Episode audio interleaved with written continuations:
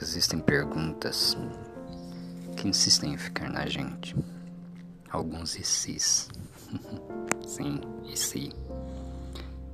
Por exemplo, e se você tivesse a chance de perguntar a mim como vai? Bom, eu daria a resposta mais lógica e que todos damos. Estou bem. Mas e se tudo tivesse sido diferente? E se tivéssemos nos conhecido em outro momento? E se tivéssemos dito tudo aquilo que queríamos dizer quando tivemos a oportunidade? E se hoje não existisse a saudade que insiste em me visitar? As coisas do mundo ainda me causam dor. Eu tenho acumulado algumas histórias Acho até que você iria gostar de ouvir algumas. Ou não. Lembra daquele sonhador que você chamava de iludido?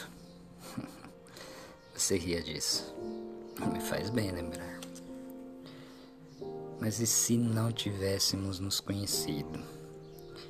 E se eu não tivesse velado seu sono?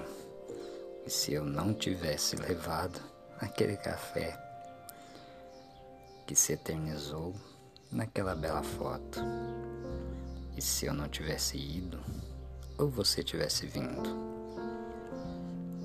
Se nada disso tivesse acontecido, nossas vidas teriam uma grande folha em branco, uma página a ser escrita.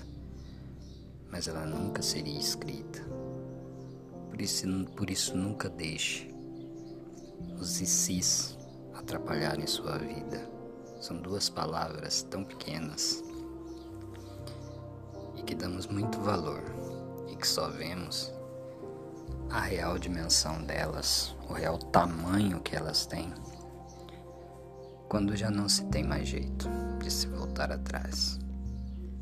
E se você tiver a chance, diga tudo o que está guardado em seu coração.